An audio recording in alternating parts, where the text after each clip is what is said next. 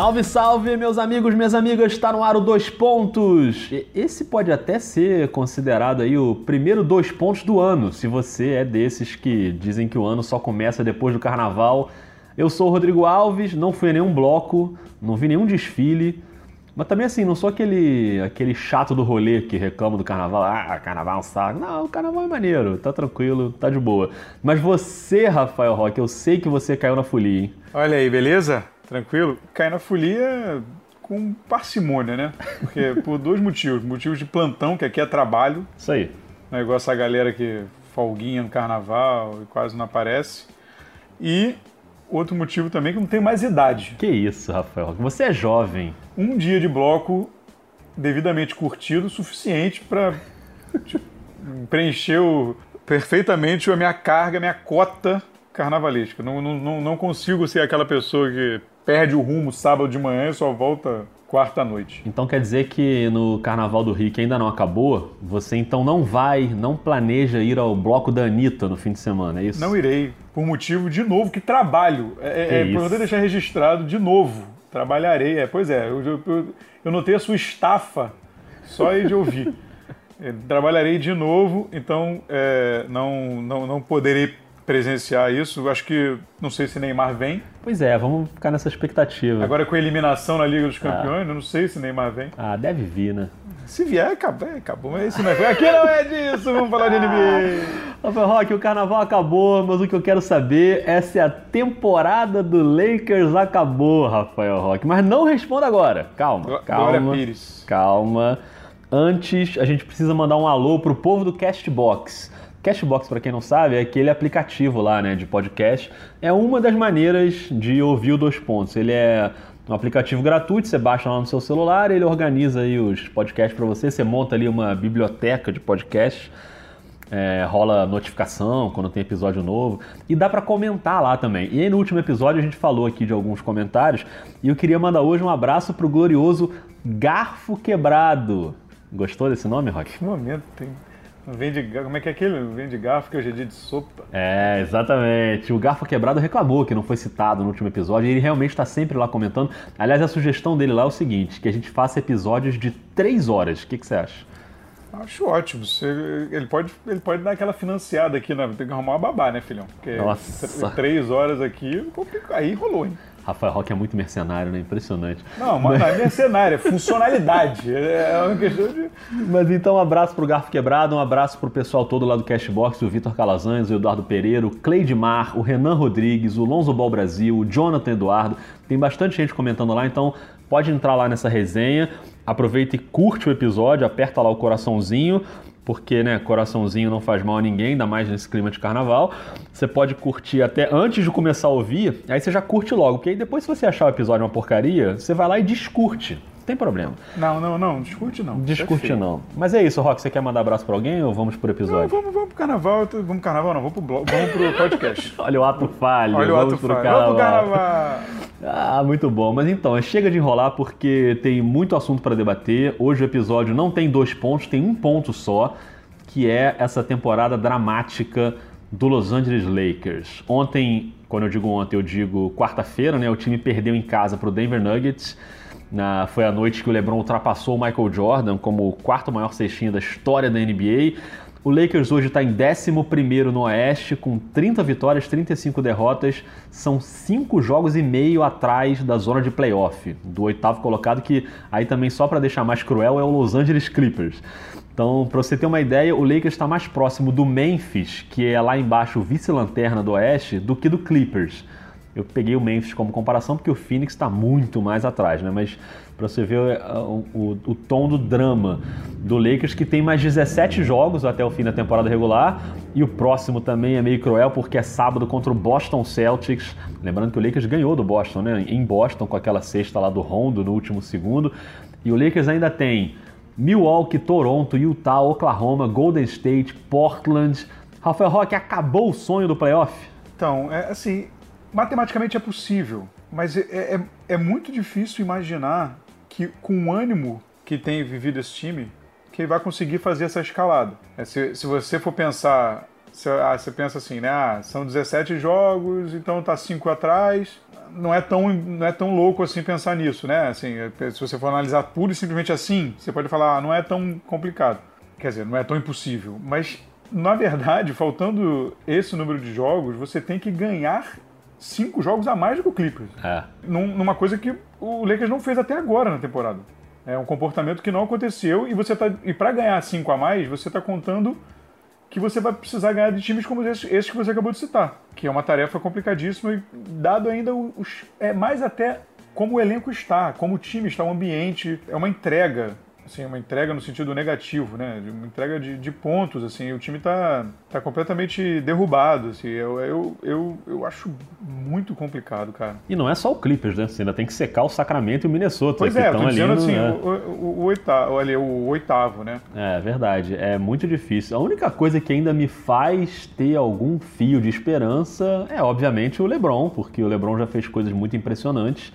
É, e parece muito caótico o momento, mas sei lá, eu é aquela história que a gente já falou 500 vezes, né? A gente aprendeu a não duvidar do LeBron jamais, porque ele para entrar num modo maluco aí, botar o time nas costas e ganhar uma sequência de jogos, não é impossível de acontecer, mas tá meio caminhando para que, enfim, é, se não fosse o LeBron, a gente já estaria cravando aqui que o Lakers está fora do playoff, né? Não é, tem, é, exatamente. É, mas, tem... mas há, há, uma, há uma reunião de componentes que, que nos fa me faz, pelo menos, duvidar que esse fato de ele botar embaixo do braço e tudo mais possa vir a acontecer. E a gente vai dissecar algumas coisas aqui. Antes que você entre de forma mais aprofundada aí no, na, nos temas que a gente separou, queria deixar três coisas muito claras aqui. Por favor. Antes, Primeira coisa, a gente adora o LeBron James. É, tanto é que a foto de capa do Dois Pontos é o LeBron James. Isso não nos faz ser cegos com relação ao LeBron James.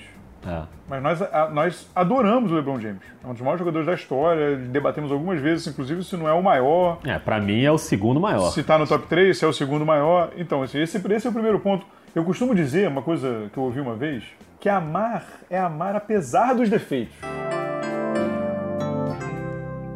que amar a pessoa fingindo que não tem defeito, dá, né? É verdade. É, outra coisa, só dedicamos esse episódio e outras, falamos tanto do LeBron, porque nos importamos, né? Claro. Assim, queremos que melhore. A gente, quer, a gente queria ver o Lakers bombando, o LeBron voando em Los Angeles. É, é bom pro espetáculo. É, eu acho meio deprimente um playoff sem o LeBron. Não, não sei como é que eu vou encarar isso, pois assim, é, porque então, assim... não quero ver o LeBron só no Instagram durante o playoff. Entendeu? E é isso. E, esse, e, e a gente aqui é um ambiente de diálogo e que diálogo a gente né, sempre baseado no, na cordialidade. Muito bem, Rafael. Gostei dessa sua ressalva. Então, diante disso, eu já jogo a primeira granada aí pro seu colo. Jogue. Trazer o LeBron, como fez o Lakers, e ficar fora do playoff, dá para classificar como um vexame? Silêncio. Cara, eu acho um vexame. Porque o Oeste é brabo? É brabo. Mas não é tudo bem, a gente contou com algumas subidas de alguns times que estavam lá embaixo que já eram contados fora sempre do playoff, né? Por exemplo, Sacramento é o time que né, melhorou. É, o Denver ano passado ficou ali tentando botar a cabeça para fora, não sei o que, hoje né, tá lá na, na, na ponta. O próprio Clippers, né, que ninguém esperava o Clippers, nada. então. Mas, cara, mas você começar um time com o LeBron, mesmo no Oeste que é mais é, granada, e não conseguir sequer o playoff, não é tão difícil assim. E aí, vem a minha principal crítica esse ano, assim, que para mim o maior peso está nos, nos dirigentes, não, não, não, é tão difícil assim você montar um time em volta do cara para ir ao playoff. O, o, o, sarrafo foi, não foi alto e todo mundo tava ok com isso. É. Pode ter tido algum, enfim, alguém isolado, um maluco que tenha cobrado uma coisa maior, mas foi meio estabelecido que esse ano era o playoff só, classificar, e estava todo mundo ok. Esse primeiro ano, pelo menos na minha cabeça, e acho que não é de todo mundo, ir pro playoff e ser varrido pelo Golden State é ok. É isso. Beleza. É o primeiro ano do LeBron, é um projeto de quatro anos, é uma coisa de médio prazo. Agora, quando o time fica atrás do Clippers, ainda mais agora nessa, nessa reta final depois do All-Star, sem o Tobias Harris, né, que o Clippers entrou nesse modo meio reconstrução o próprio Sacramento que você citou, o Minnesota, sendo que você tem o LeBron e um núcleo de jovens que é um bom núcleo, com Kuzma, Alonso, Ingram, não que eles sejam fenômenos, talvez eles não sejam tão bons como a gente achava que eles eram, mas são bons jogadores. E eu, claro que, que eu levo em conta também a questão das lesões, né? Todos eles em algum momento passaram ou estão passando por questões de lesão. Mas eu acho que é uma decepção muito grande, eu acho que é um vexame não ir para o playoff, né? Agora, a parcela de culpa maior é que talvez não seja dos jogadores, né? E aí a gente já vai entrando aqui na, numa segunda parte do debate que é de quem é a culpa. É, não é nenhuma questão também de caçar bruxas, né? Acho que tudo é um processo ali, todo mundo, claro, tem responsabilidade. Então, se a gente diz que a culpa maior é do fator X, não significa que o fator Y está completamente isento de culpa ou de responsabilidade. Claro que o basquete é um jogo coletivo que envolve jogadores, envolve comissão técnica, envolve diretoria, envolve torcida, envolve tudo ali. Então acho que todo mundo tem o. Quer dizer, a torcida não tem né, nenhum, nenhuma responsabilidade nisso, mas quem está envolvido com a franquia, é claro que tem, né? Desde proprietário até o, o jogador reserva lá que vai entrar para ajudar. Mas vamos tentar então, Rock, analisar aqui, é, separando por partes na franquia, começando pela parte principal, que é a diretoria. Né? O Magic Johnson e o Rob Pelinka, aliás, ontem foi engraçado né, ficar vendo o jogo do Lakers e toda hora a câmera ia lá mostrar o Magic Johnson e o Rob Pelinka, um do lado do outro, em pezinho ali no canto, no Staples Center. É, a montagem que eles fizeram do time, com o mérito óbvio de ter conseguido atrair o LeBron, isso a gente não vai tirar esse mérito. Mas tudo que veio depois, você acha que a maior culpa é deles, Rock? Cara, eu acho. Para mim, a maior culpa é dele, deles. É porque na verdade para mim foram dois erros graves. E um muito claro, você que a gente pode até falar, o, o, segundo a gente pode até falar depois um pouquinho, porque eu queria falar até da formação do elenco primeiro, uhum. que é a questão da troca do Anthony Davis. Isso. Mas a, da troca do Anthony, do, do Anthony Davis, pode ser assim, que uma decisão ali equivocada cria um efeito cascata que você não consegue segurar mais. Então assim, eu posso até tentar dar um desconto. Agora, a formação do, do, do, do, elenco, assim, foi na hora que. na, lá na Free Agency, quando começaram a anunciar os nomes, as pessoas começaram a falar: gente, o que, que é isso? Tipo, o que que tá, que que tá rolando? Assim, que, que, que, que nomes são esses, né? E foi um atrás do outro, né? Assim, veio tudo praticamente na mesma semana. Como quando eu disse que não era tão difícil, né, você formar um elenco em volta, assim, é, porque até a gente, eu estava aqui no Twitter e o, o, só vou até pegar a sugestão dele, o Dudu Venk, o, a, o dele é arroba Dudu Venk, Boa. o nome é Venk, com W, não sei se é Wenk, mas deve ser Venk, que ele pergunta, é, qual time era melhor, o Cavs do ano passado, que já foi considerado um dos piores, né, que, que o LeBron que o LeBron jogou. Que foi varrido, né? Pois é, que, que já não tinha o Kyrie e tudo mais. Ou o Lakers desse ano. Aí você vai, você vai pegar a formação do elenco. Claro, você pode tentar uma filosofia nova. O Lakers pode falar, não, nós somos o Lakers, eu não vou copiar a fórmula de ninguém. Vou fazer um jeito do time jogar e vou aqui analisar e tudo mais. Vou fazer. Só que assim, se você está começando um processo que nesse primeiro ano é muito de acomodação e de, de né, tentar levar os moleques e o LeBron se acostumar e a franquia não custa nada você pegar um pouquinho do que funciona, né? E se você for analisar o elenco do ano passado, era cercado de chutadores de razoável para bom.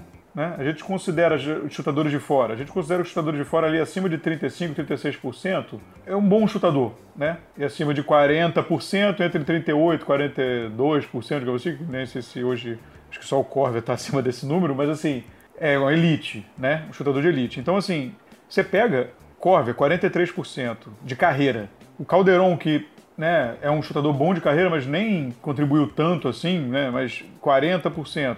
George Hill, 38%. JR, 37%. Kevin Love, 37%. É, aí você começa já. Rodney Hood, 36,8%, quase 37%. Então, assim, você tem uns jogadores ali que você forma um, um jeito de jogar. Os meninos do Lakers já não são bons de três. Mas, assim, tem outros talentos, você está formando o jogador. Tudo bem, ele, o, é, o Lonzo é 31% de carreira, Ingram 30, quase 33%, Kuzma 34%. Não são bons? Beleza, mas eles têm outras características, então eu faço o quê? vou tentar dar uma equilibrada. Aí não, aí você traz o Rondo, 31%. O que o Cadel Pope, que 34%, e o Beasley, 34%, são os melhores. Não, não dá para entender. Você, você quer mudar completamente o esquema? Tudo bem, então você vai mudar completamente o esquema, mas qual é o esquema? Aí você, você já sabe que o seu técnico também é um técnico de primeira vez como, como head coach. Aí você, você, não, você não cria nenhum ambiente, nenhuma, nenhum fio, nenhuma linha de construção mínima. Você quer começar tudo do zero, completamente implodido. Com os meninos, tudo bem, mas os meninos estão se desenvolvendo ainda. Então, assim, eu acho que foi uma manobra catastrófica assim, para começar a temporada. É, eu acho que essa fórmula é, que você falou que talvez o Lakers tenha tido uma questão de vamos fazer do nosso jeito mas ela é uma fórmula que até se aplica a outros times, como por exemplo, é uma fórmula que faz do Milwaukee Bucks o melhor time da NBA hoje em termos de campanha. Né? É um jogador muito dominante é, técnica e fisicamente, que no caso do Bucks é um Antetokounmpo, partindo para dentro do garrafão que nem um trator, e cercado de bons chutadores e com um bom esquema tático para que esses chutadores sejam aproveitados. Assim é a fórmula do Milwaukee Bucks. Não é a mesma coisa, mas resumindo ali de forma rasa, você pode ver semelhanças entre esses, esses esquemas. O Lakers optou por não fazer isso. Algumas contratações eu não achei ruim, por exemplo, a do Rondo, eu acho que ele é um cara que podia ser importante ali, principalmente no desenvolvimento do Lonzo Ball mas é um cara também com um temperamento que eu acho que ele, eu acho que ele é um bom líder de, de grupo quando ele está na pilha de ser. Né? O jogo de quarta-feira do Denver, por exemplo, teve mais uma vez aquela imagem do Rondo sentado numa cadeira de torcedor em vez de ficar perto do banco do Lakers. E ele já fez isso outras vezes na temporada e eu acho que assim, sinceramente, acho que não significa, não significa que o cara não tá afim, não, não é isso assim. É, beleza, o cara sentou ali, mas é o tipo do ato desnecessário. Ele sabe que vai dar uma repercussão e que vai ter um barulho ali desnecessário. Então, para que fazer isso? Tinha, eu fiquei prestando atenção na hora do jogo. Tinha uma, uma, uma, cadeira ao lado do Kuzma no banco. Ele senta ali, fica ali com os caras, como o LeBron tava. E o próprio LeBron já chegou a fazer isso também, né, de sentar afastado do banco. Então, os caras criam uns barulhos assim sem a menor necessidade. Então, acho que o, o veterano nessa hora, o cara tem que ter pelo menos isso na cabeça. É, mas eu também acho a formação do time muito ruim é, e, e, e eu acho que acaba prejudicando muito essa primeira temporada que praticamente ela ela não existe, né? Ela é, se o time realmente não for para o playoff, é uma primeira temporada jogada no lixo que não acrescentou nada. É como se fosse recomeçar do zero na temporada que vem, né? Sim, sim. E, e esse, a gente estava até conversando sobre isso outro dia. É, o, o sarrafo estava lá embaixo, o que para o Lakers já é assim, surpreendente, digamos assim, porque é um time que praticamente nunca tinha ficado fora do playoff na sua história, tem cinco anos que não vai, e com a chegada do LeBron ainda estava ah, não, o playoff tá bom, e a torcida entendeu. É.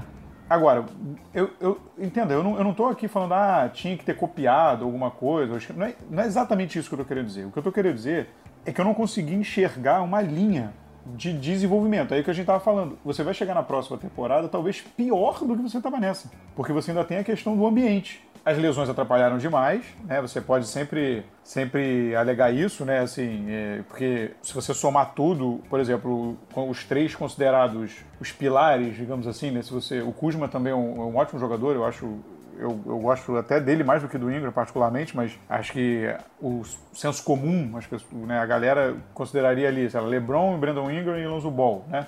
É, eles só jogaram juntos 30 jogos, porque as lesões realmente atrapalharam demais e, e eles ganharam 18 dos 30, né? o que seria um aproveitamento de 60%, que estaria, se você fosse projetar isso, você estaria lá em cima brigando por playoff, né? lá, lá brigando por mando de quadra. Então, assim, as lesões obviamente atrapalharam, é, mas eu acho que você quer começar um projeto novo, eu acho que aí pode ter tido isso que a gente está falando, de ah, é o jeito do Lakers, eu não vou, eu vou, não vou ficar pegando fórmula de ninguém. Só que não consegui enxergar. Aí talvez entre um pouco a incapacidade ou a deficiência ainda do, do, do Luke Walton também. E também muito prejudicado esse de terra arrasada para a temporada que vem por causa da questão do, do Anthony Davis, né? Que, enfim, que aí foi uma atrapalhada sem tamanho na, naquele período de trocas ali, que acabou de. Até ali o Lakers estava brigando. Mesmo com todos os problemas, o Lakers, o estava brigando. A partir dali, foi uma implosão no ânimo e no espírito do time completo e, e aí acabou de vez. Porque ficou aquela ideia de que eu, eu quero o Anthony Davis e eu estou disposto a abrir mão do meu time inteiro por ele, né? E aí a molecada fica meio pô, mas como assim? Tal, ficou realmente uma coisa bem. É, isso é o que vaza, né? Fora é. ali dentro. Tipo, isso. Tipo, você, você consegue descartar possibilidades, sem sensacionalismo, assim, mas baseado na personalidade. Você descarta completamente, tipo, sei lá, os moleques estarem revoltados é, com essa situação e, sei lá, um Rondo da vida ou um, Lance Stevenson da vida chegar e falar: meu irmão, vocês acham que vocês são quem? É. Eu é isso aí. É, tô, isso aqui, pelo amor de Deus, isso aqui é só uma. É baseado na personalidade. Você acha sim, que é possível ter isso acontecido? De uma, uma coisa. Isso são coisas que não vazam, né? Coisas assim, e aí ficar aquela coisa no vestiário. Assim, é complicado, né? É complicado. E aí quem tem que cuidar do vestiário é o Luke Walton, né? E aí a gente passa aqui para uma segunda responsabilidade que, quando a gente fala de recomeçar do zero na temporada que vem mais uma vez, é muito provável, o Lakers não indo para o playoff, que o Walton seja demitido. Assim, acho que está todo mundo meio num consenso de que isso vai acontecer, de que essa bomba vai estourar no colo dele. E, e é claro que, quer dizer, claro não, pelo menos o que eu acho, assim, é que ele não é o maior culpado da história. Ele realmente ficou com, com uma granada no colo ali para né, uma granada sem pino para tentar evitar que ela explodisse. E agora ela está explodindo. E o Luke Walton não me parece ser o técnico para esse projeto, para um projeto desse tamanho. Eu não gosto dele como técnico. Eu acho que. Eu sempre acho muito difícil avaliar técnico, porque os técnicos, todos os técnicos, entendem mais de basquete do que a gente. Isso é óbvio, qualquer técnico. Qualquer técnico de basquete entende mais de basquete do que eu, da, dos meandros do jogo ali.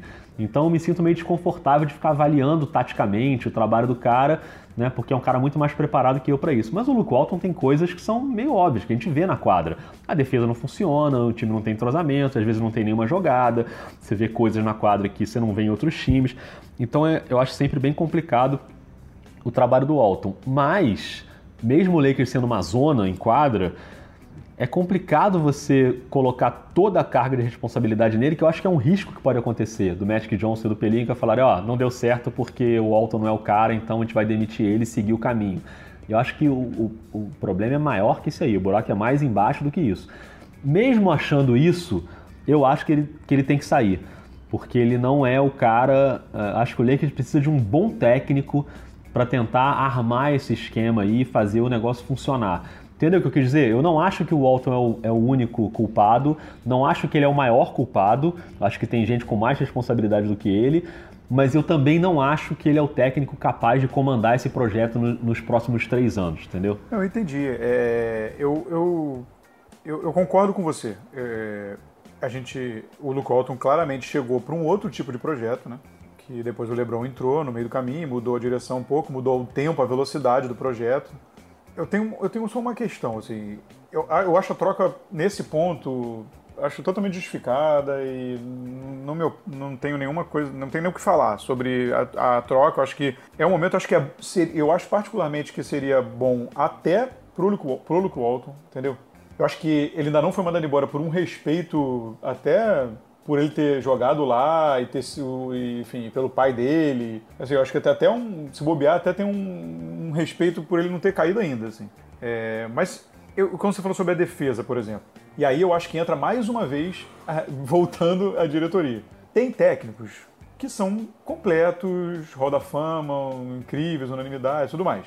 Mas mesmo esses técnicos, quando você vai olhar que não aparecem ali no, do lado dele, o corpo de assistentes né, você percebe que há um conjunto para que esse trabalho seja realizado.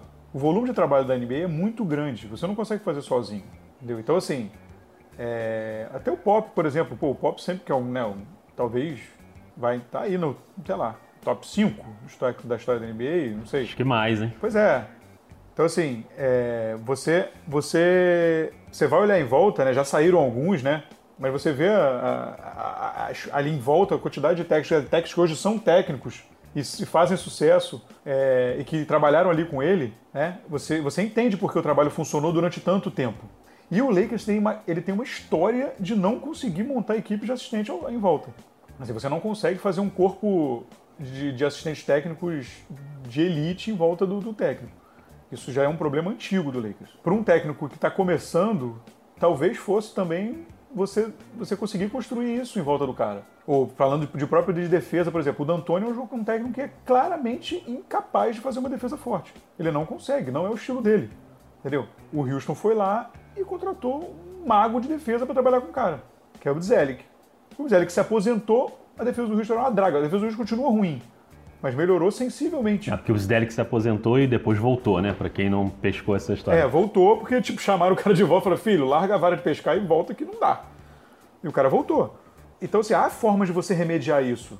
E eu acho também, e eu acho que o Lakers meio também lavou um pouco as mãos com isso. Eu acho que é, é, é, é um outro problema nesse sentido. Agora, a troca me parece que não tem muito jeito. Agora eu te faço uma pergunta. Faz. Quem? É, o quem é uma questão maior aí, né? Que eu também acho que não faz sentido tirar o Luke Walton para botar um outro cara inexpressivo que seja uma aposta, assim. E E é difícil, não sei. Talvez você tenha que olhar para outro mercado ou tentar, não sei. É, porque você vai, você vai pegar um cara agora que vai ser questionado. Você vai trazer um europeu, ou você vai lá no Spurs e vai tentar tirar o Héctor Messina, que é respeitado, mas é um técnico que, né, que você vai ter que. O cara vai ter que. Aí você vai, você vai botar o Lebron na mesma situação que você botou com, com o Bled. É. O Lebron quer viver isso de novo?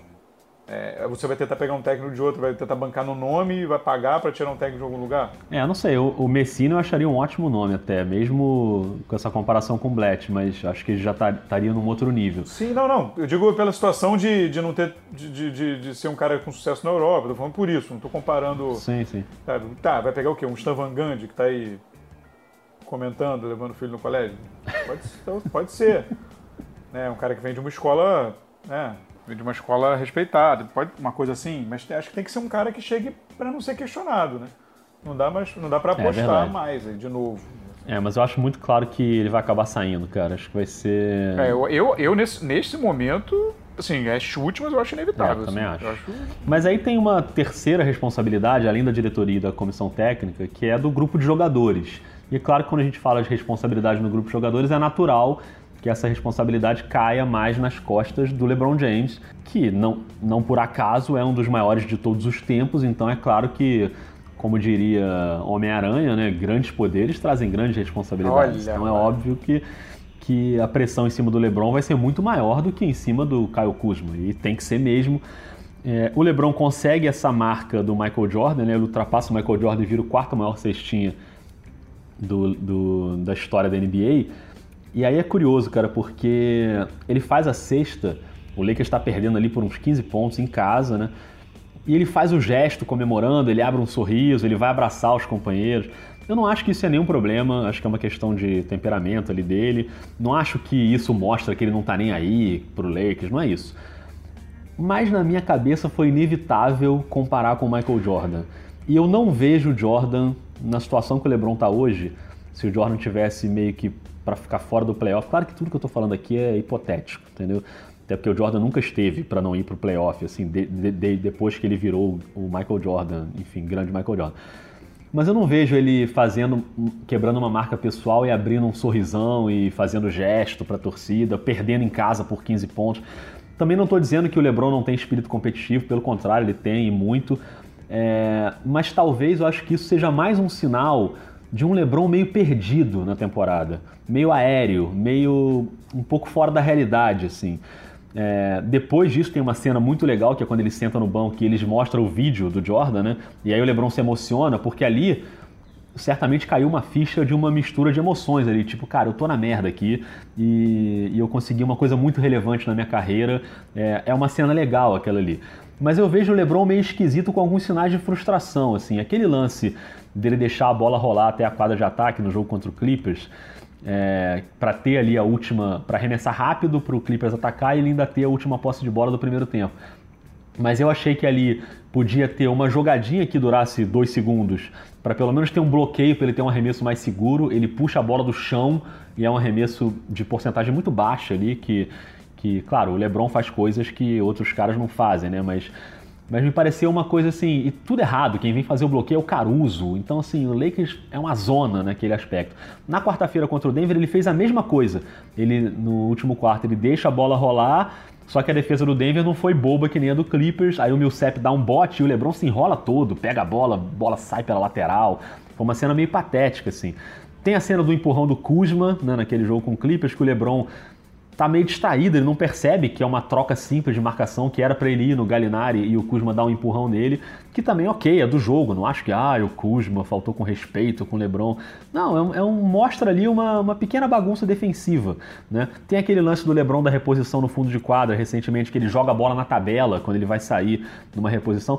Tem vários lances que dão uma impressão de que, que a gente está vendo um LeBron frustrado, que ele está sentindo um momento que ele não está acostumado na carreira e que isso se reflete no jogo dele. Não que ele não esteja jogando bem, ele continua tentando carregar o time e ele vai ser capaz de fazer grandes atuações ainda até o fim da temporada, mas me parece claramente que ele está ele tá meio fora de foco ali, ele está meio aéreo, meio perdido. Não sei se você tem essa mesma impressão. É, eu, é difícil saber o que, que é o, o, o ovo ou a galinha, né? O que, que veio eh, antes. Tem a questão da lesão dele que tirou tirou o LeBron do ritmo, né? Totalmente. Na idade que ele tá, ficar, um, ficar, ficar é, 18 jogos fora, é, deu uma quebrada no ritmo dele e, e a gente realmente não sabe é, quanto, é, como, como ele está exatamente de recuperação. Ele pode estar curado, mas assim, de, de, de, de entrar de novo no ritmo, né? É, a fisiologia é uma coisa, eu não sou, não tenho nenhum conhecimento assim na área, mas é, o jogador, eu sempre falo isso, me impressiona às vezes como um jogador de um ano para o outro, às vezes vira o fio, né? Não é o caso do LeBron, mas ele está envelhecendo. Então, assim, é, a gente não sabe o quanto a recuperação é, tirou ele do, do, do, melhor momento ali, ou do, do, do, equilíbrio, digamos assim, físico e até, até e técnico mesmo, né? De, disso influenciar um pouco no. no, no, no de repente tá tendo que fazer mais esforço para fazer as coisas, e aí isso está mexendo de alguma forma. O que é perfeitamente normal, assim, né? Sobre esse, sobre esse lance específico do, do Coelho, até, eu, eu, eu, até discordo um pouquinho de você. Assim, eu acho que eu acho, eu, acho, eu acho que é um feito muito grande e que ele, ele meio. Cara, ele não que ele se sobrepõe ao Lake, à fase do Lakers, assim, mas, cara, é, as coisas caminham. As coisas caminham em paralelo e, e juntas em paralelo, assim. Então, assim, eu, eu acho que. Eu, eu, fiquei, eu achei até que ficou meio pela fase do time, ficou meio sem ambiente, assim, os caras deram um abracinho nele meio, é, valeu, é, não sei o quê, ele ficou meio. Eu acho que ele ficou também. Não tinha muito ambiente e ficou um troço meio. meio, sei lá, meio desconectado, mas eu. Eu acho que é um feito muito grande, assim, e ainda mais com a relação que ele sempre disse que tem com a figura do Michael Jordan, né? Até do, do número dele lá, que, enfim. Foi, eu acho que foi ok, assim, eu não, eu não vi problema nisso, assim, de.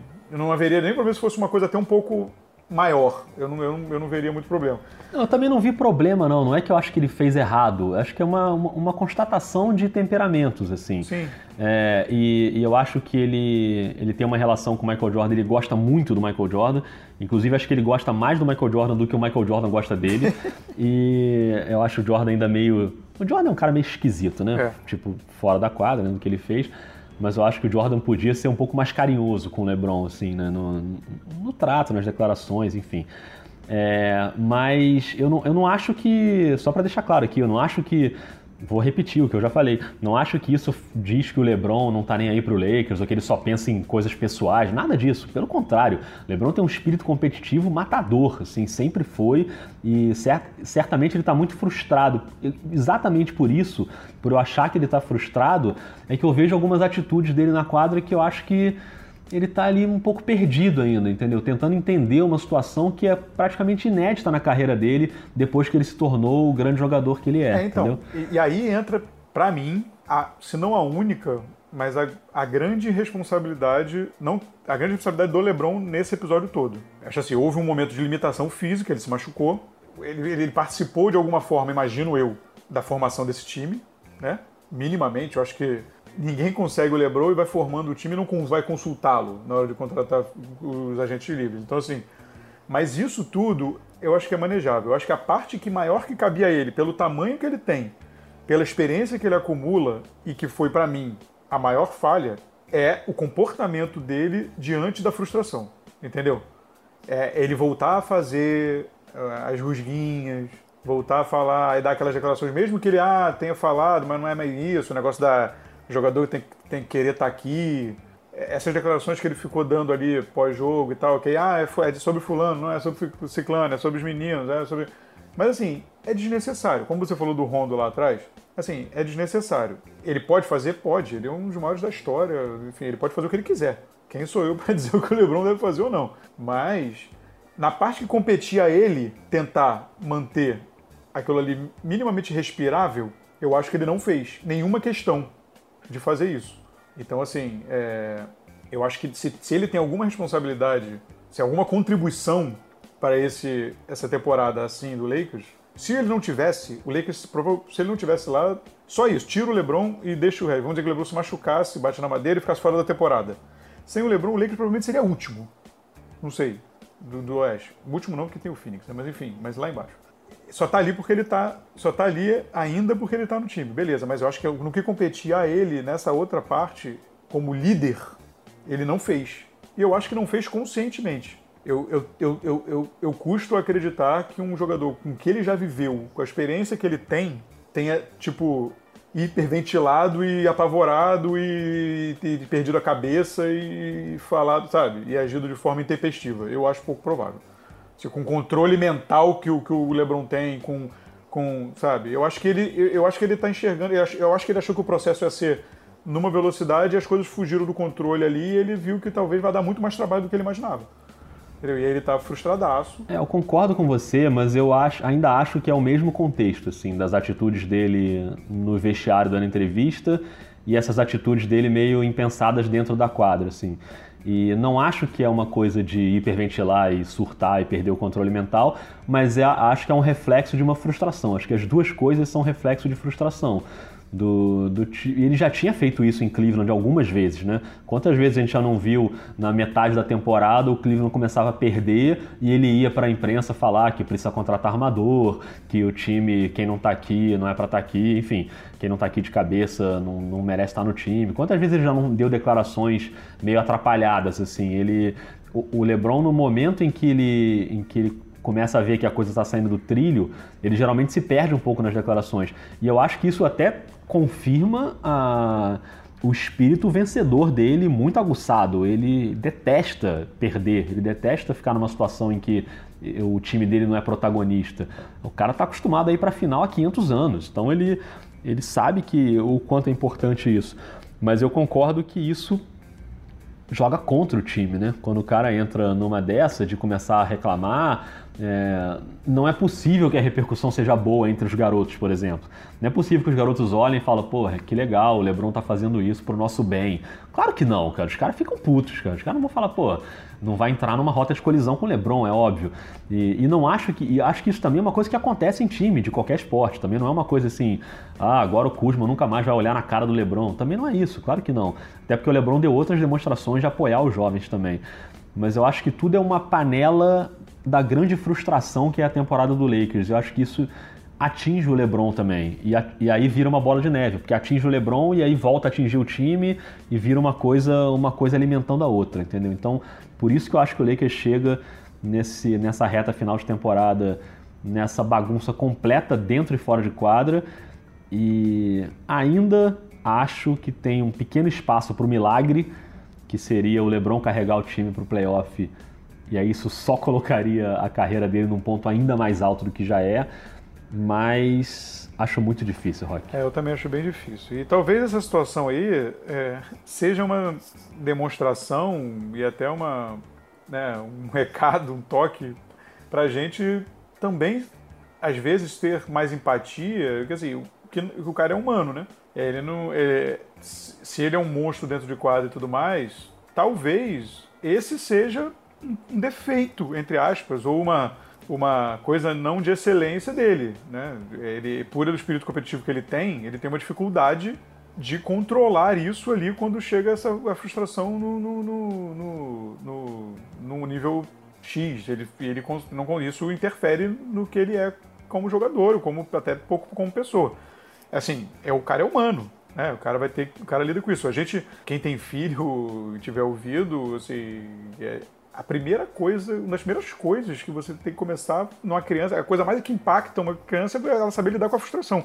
Uma coisa que você trabalha com a criança desde que ela tem, sei lá, dois anos de idade. O ser humano lidar com a frustração é uma coisa muito difícil. Então, assim, talvez esse seja é, o grande desafio dele é, na carreira. É, eu só vou fazer uma adaptação do seu pensamento, que eu continuo achando que ele não é humano, mas eu acho que isso prova que a emoção também atinge os não humanos, entendeu? Acho que essa é a minha relação em relação ao LeBron. Com essa? Eu dei uma volta na sua, Não, é na sua teoria. Mas, enfim, eu, sinceramente, cara, eu vou te falar de, do fundo do coração. Eu queria muito que o Lakers reagisse e fosse pro playoff, porque já imagina uma série de primeiro round, um Golden State Lakers né, o, o, jogo 1 um dessa série, o mundo inteiro ia parar para ver isso, né, com o LeBron vindo de uma sequência incrível, levando o time para o playoff, enfrentando o melhor time da NBA. Então, assim, eu ainda sonho com isso, mas eu acho que está cada vez mais difícil. E a gente já está indo aí para mais de 40 minutos de episódio, Rafael Roque. Cadê sua disciplina? Não, então é isso. Então nem é isso. Vamos, vamos, vamos encerrar. Quarta-feira de cinza já passou. Bateu uma culpa? É, fiquei meio culpado. Não, é porque eu, eu, eu, eu agora ficar meio, né? É que é isso, é torcida mesmo. Seria legal. Embora eu ache seria legal emblematicamente. Mas assim, eu eu queria, eu quero que vá um time que tente dar um jogo legal, assim, entendeu? Claro. O LeBron, o Lakers tem que estar tá jogando legal. Assim, é, lógico, se ele, se ele for ganhando uma sequência, ele vai botar a bola embaixo do braço, o Lakers vai estar tá jogando bem o suficiente para ter chegado. Tudo bem.